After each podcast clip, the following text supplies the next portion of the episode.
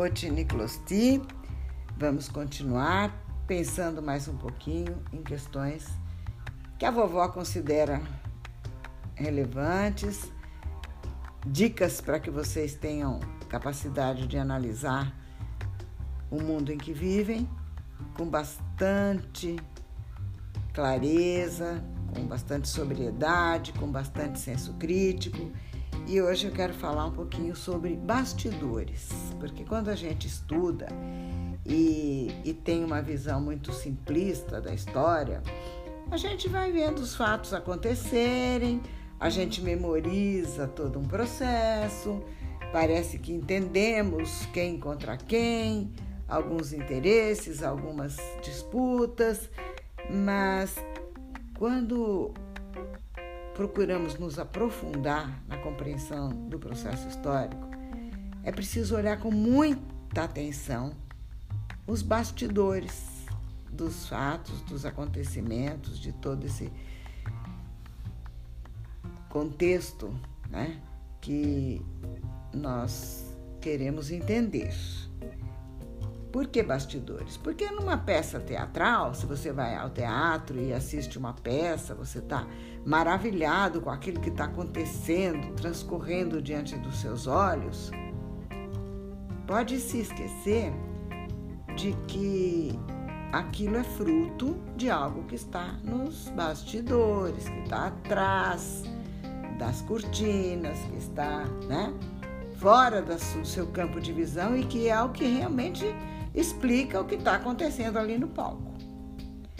É que nem é como se a gente olhasse o, o rabinho do cachorro abanando e não se lembrasse de que é o cachorro que abana o rabo, né? Não, a coisa não começa no rabo, não é o rabo que, que tem vida própria e nem é ele que balança o cachorrinho todo quando ele está contente e abana o rabinho. Tem que lembrar que é o, o apêndice, é o final da história, é o rabinho abanando. Então, a história da humanidade também é assim. O que a gente vê, se a gente não se aprofundar, se a gente não procurar os, os motivos e as situações anteriores, não vamos chamar de causas, porque existe toda uma complexidade, é, as situações são muito complexas, os fatos que levam a determinadas decorrências, é toda uma complexidade. Mas a gente precisa, precisa falar de tudo isso, especialmente quando se fala de neocolonialismo, de imperialismo, de hegemonia, de preponderância dos mais fortes, dos meios que eles utilizam para conduzir a vida de povos e de nações e muitas vezes de continentes inteiros a seu bel prazer. Para tomar um pouco mais a, a, direção da história do Brasil, eu quero começar a falar um pouquinho do nosso processo. É, agora no século XXI, nós somos fruto, frutos, claro, desde o início do descobrimento, a forma como aconteceu, a nossa colonização, mas neste momento hoje, eu, eu gostaria de chamar mais atenção para fatos ocorridos ao longo do século XIX e XX, nada muito pontual, mas sabe, dá uma viajada assim pela, pela história e lembrar que o século XIX foi um século de grandes disputas entre França e Inglaterra. Eram as duas grandes potências da época, assim como no século XVII, XVI, XVII havia sido Portugal e Espanha, agora no século XVIII, XIX e até o XX, ah, aos poucos isso foi, todos esses contornos do processo histórico vão mudando, os personagens, os protagonistas vão mudando, né? De repente a gente se dá conta que Agora, no século XIX, não, não, não são mais Portugal e Espanha os principais protagonistas. Nós temos ali em cena, né, já que estamos falando de teatro hoje, a França e a Inglaterra são as potências hegemônicas. E sem entrar nas particularidades do processo da expansão da França sob o comando de Napoleão Bonaparte, sem nos atermos ao fato do Império Napoleônico, eu quero chamar atenção aqui para algo que aconteceu em 1815, quando já tinha acabado o, o, o, o Império Napoleônico estava decadente, já foi feito um acordo no chamado Congresso de Viena, já havia se encerrado essa, essa fase da história francesa, mas ela tinha uma predominância ainda e um poder muito grande, de tal forma que ela teve que sentar numa reunião onde uh, os interesses principais de França e Inglaterra foram discutidos e se redesenhou, se tratou da, da do, do, do, de, no, uh, estabelecer novos contornos ao mapa do, continente europeu. Então, por que, que eu estou falando isso hoje? Porque nesse século XIX, a importância que a Inglaterra teve, tinha, aliás, a Inglaterra tem importância muito grande, inclusive aqui na história do Brasil e no nosso, nosso passado recente. Vocês devem ter estudado que antes da nossa independência, quando o, o Dom João VI teve que vir, ele ainda era príncipe regente, não era Dom João VI ainda, era o príncipe regente, veio com a família, a família real veio toda para cá, né?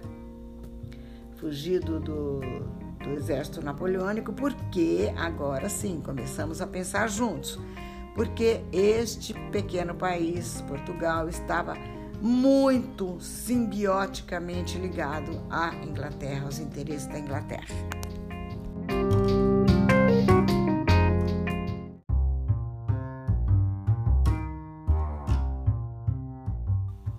A família real chegou aqui em 1808, mas teve um fato mais significativo ainda para a nossa história, para o decorrer da nossa vida, como uma nação soberana e independente que nós viríamos a ser dez anos depois, praticamente, que foi o, a abertura dos portos às nações amigas e, e tratados feitos nessa época entre Portugal e Inglaterra que davam à Inglaterra uma primazia e um poder sobre a vida econômica brasileira muito grande. Né? É, privilégios de, de taxas e impostos exclusivos para a Inglaterra. Então, eu não vou entrar em detalhes aqui, mas eu vou lembrar que se trata de um momento em que nós entregamos praticamente as decisões de ordem econômica e financeira. É, permitimos que se sobrepusesse aos nossos interesses, entre aspas, nossos, né? Porque nem independentes éramos ainda, mas Portugal e o rei que aqui se estabelecia permitiu que a Inglaterra interferisse em decisões, em, em políticas é, de, de, tributos, financeira, econômica, é, sobre, sobre a, a, nossa vida aqui de, de, colônia de Portugal. Então, isso é, eu chamo a atenção porque vocês vão vendo que países como nós, brasileiros, nós, países como o nosso, Brasil, é, são apêndices da história que se desenrola, da trama que se desenrola entre potências hegemônicas na Europa no século XIX. Chamando a atenção mais um pouquinho para outro fato importante do século XIX na Europa. A afirmação da Inglaterra ali, da, da França, como protagonistas principais, mas surgem novos protagonistas, hein? entram em cena Itália e Alemanha. No final do século XIX, 1871, é uma, é uma algo que vocês vão aprender na escola, que se chama unificação italiana, unificação alemã, mas para mim interessa agora que vocês saibam, neste momento me interessa que vocês saibam que novos interesses, novos atores aparecem, entram nesse tabuleiro, aparecem nesse palco e vão querer também uh, uma parcela das partilhas que se faz do mundo no século XIX, nesse chamado neocolonialismo. Se a França e a Inglaterra têm poder para decidir é, onde são as fronteiras, até onde vai o, o, o, interesse de cada um ali como nação, e nas colônias o que é de quem, as influências não só políticas, mas econômicas e a tutela de, de, muitos países e de muitas regiões distantes, mas sobretudo na Europa, leste europeu, tudo isso é, é decidido por França e, e Inglaterra, mas aos poucos entram novos protagonistas e no caso são a Itália e a, e a Alemanha que passaram por um processo de unificação. Essa partilha de territórios, não sei porque quando eu, eu falo desses momentos de neocolonialismo, eu penso em, em filmes de gangsters, né, que a gente vê muitas vezes, como os gangsters e os, as facções criminosas dividem entre si é, territórios onde o chefão é, é chefão de um, de um, certo grupo criminoso atua numa região, em Chicago, por exemplo, vamos dizer, nos tempos dos filmes de gangsters, uh, ali ninguém mexe, o outro chefão tem que ter outro território em outro lugar, são acordos feitos para que cada um tenha seu espaço né, de comando. Eu, quando penso nas partilhas territoriais feitas no período do neocolonialismo no século XIX, eu penso em. Eu faço esse tipo de, de analogia. Para mim, me parece mais ou menos né, semelhante.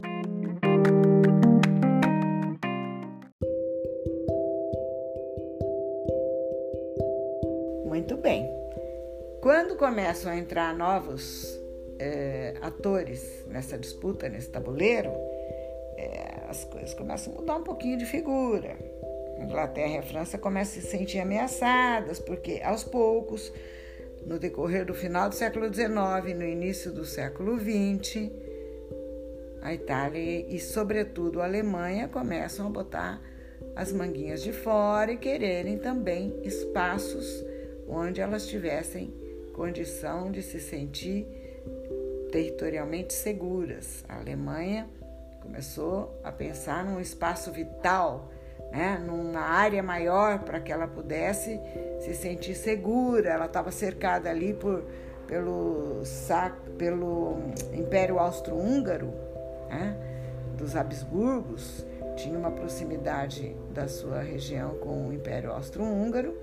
E ela achou que estava muito ameaçada porque esse império era muito poderoso e podia ameaçar sua existência enquanto nação, sua existência como povo, enfim, a Alemanha começou a pensar em se expandir e ter também voz nessas partilhas de território, que respeitavam basicamente as potências da época, como eu acabei de dizer há pouco.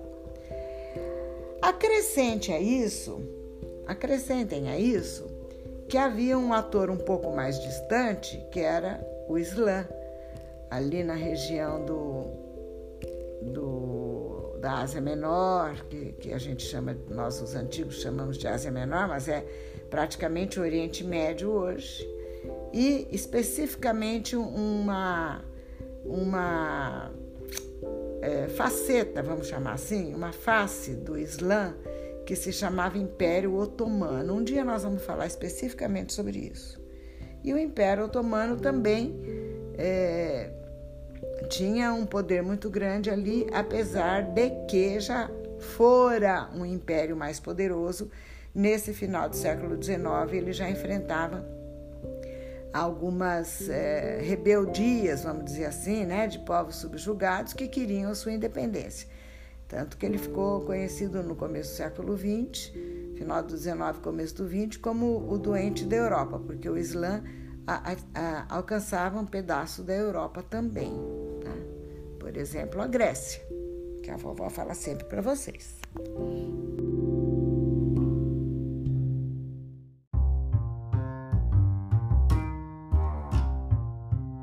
Sei que vocês tenham ficado com um pouquinho de água na boca de, de ouvir a vovó falar mais sobre o Império Otomano, sobre a dominação da Grécia, da Península Balcânica, porque isso tem a ver com a história de vocês, mas hoje eu estou desenhando assim um tabuleiro onde existem potências importantes lutando e, e, lutando entre aspas, né? Porque nem sempre são lutas armadas propriamente, mas defendendo seus interesses E sem esquecer que esses interesses são basicamente interesses econômico-financeiros. Se a dominação política acontece é porque há um interesse econômico e financeiro por trás. Por isso que eu comecei a falar hoje de bastidores né, do colonialismo. É, tem toda uma relação com o estágio em que alcançou o capitalismo. Aos poucos, à medida que a gente vai conversando, que eu vou indicando leituras, que vocês vão fazendo leituras, é, vocês vão perceber. Mas eu estou chamando por enquanto a atenção só para fazer a conexão. Nunca se percam em fatos é, relatados, história militar, história política, contar a guerra, contar os congressos, contar os acordos, mas tem que ver o que está por trás. E como hoje eu tinha prometido que a gente ia falar um pouquinho de Brasil, eu vou chamar atenção então para o que está acontecendo aqui no Brasil. um ator secundário, um ator secundário né? Quando a gente pensa que ele vai se tornar protagonista, ele volta a ser secundário e até terciário. Mas quem sabe a geração de vocês consegue mudar esse rumo.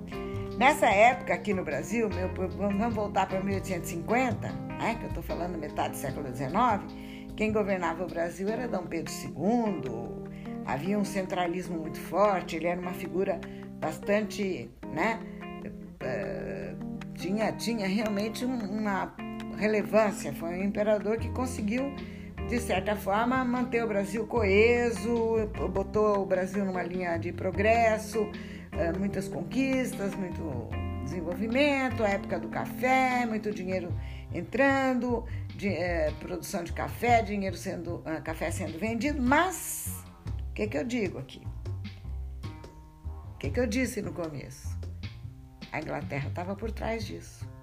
Pode parecer, quando a gente lê um, um, capítulo de uma história do Brasil no século XIX, progresso, a grande produção, a é, colossal produção de café e venda de café para o mundo, etc, etc.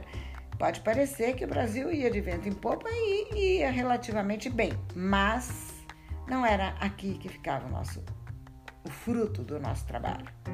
Não era aqui.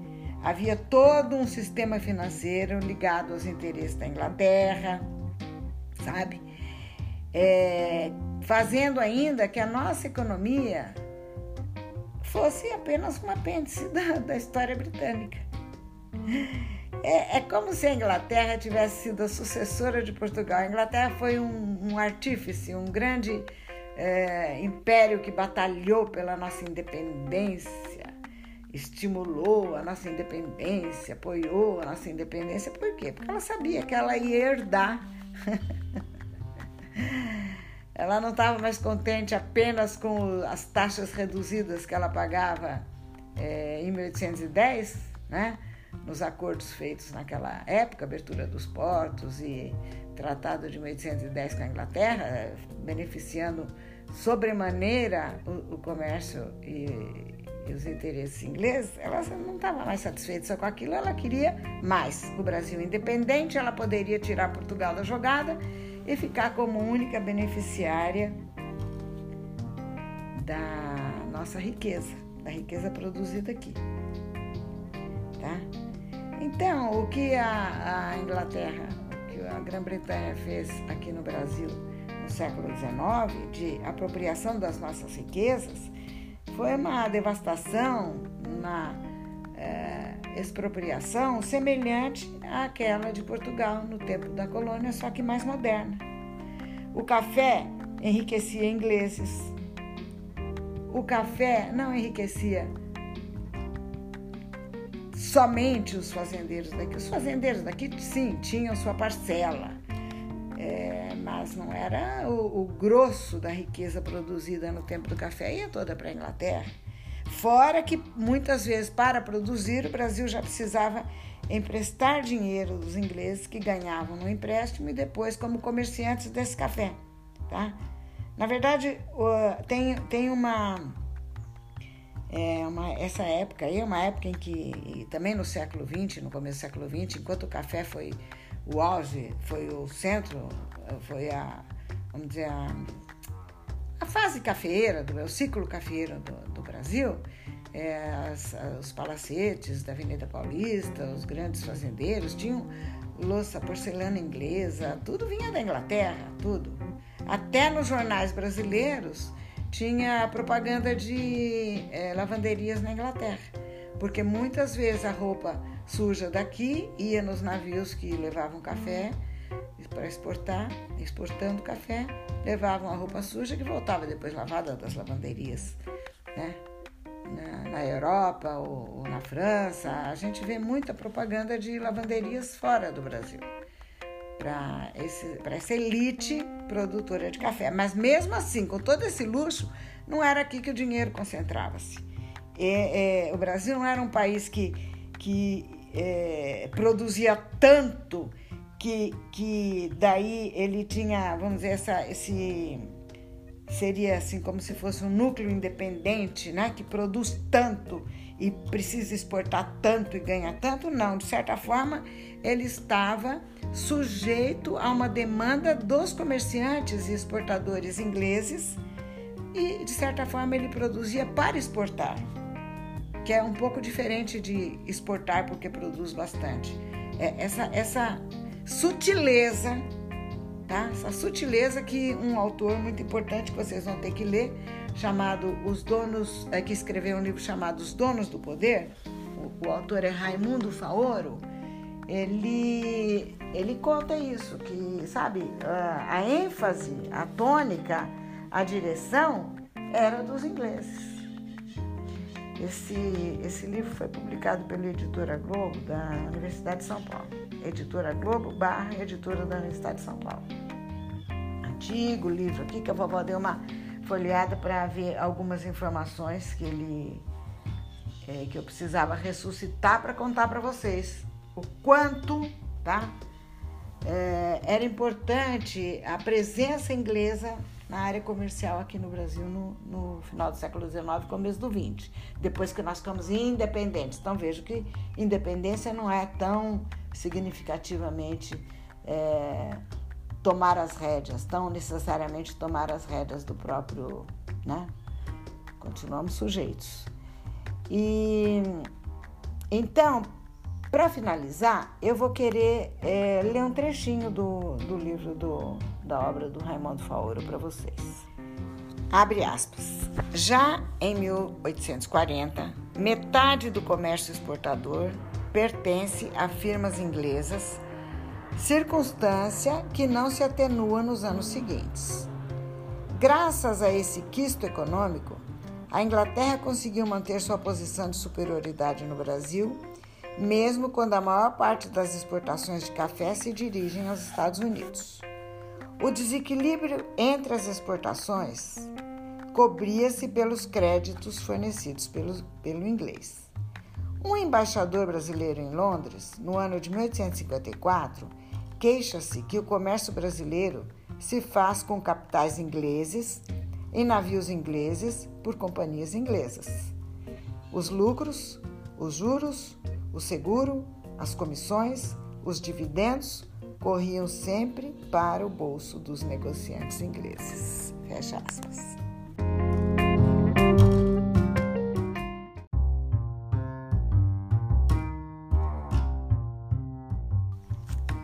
Perceberam? Foi, foi bastante clara, né? Essa observação do, do embaixador em 1854. É isso que eu, que eu faço questão de chamar atenção para que vocês não se iludam. Porque, infelizmente, meus netos, a esperança que nós temos da nossa geração na geração de vocês e na, dos filhos e netos de vocês é que o brasileiro consiga começar a pensar em si como alguém que pode, se quiser, ter a verdadeira autonomia e a verdadeira soberania que nós nunca tivemos. Porque enquanto éramos de Portugal, éramos de Portugal, depois passamos a ser, entre aspas, né? É, não, não propriamente da, da, da Inglaterra, mas é, totalmente servos praticamente a, a serviço da, da Inglaterra. gente que trabalhava para enriquecer outro país, um país que trabalhava para enriquecer outro.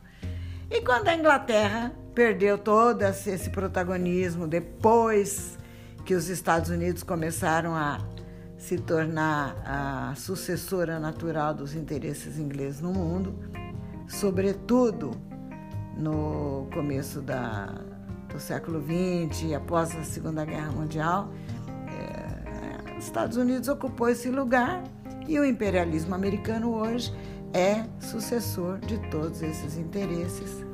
E hoje nós temos um largo campo de análise da atuação dos Estados Unidos da América, né? dos nossos irmãos do Norte, nesse sentido de defenderem o, os seus interesses e não só os seus interesses locais, mas os interesses que eles projetam no mundo inteiro. É uma longa conversa, a vovó nem tem condição de explicar tudo isso. Eu só chamo atenção para vocês pensarem nessa direção, tá bom? E que vocês cresçam sóbrios, inteligentes, críticos e com um amor natural por aquilo que é a cultura e história do seu país.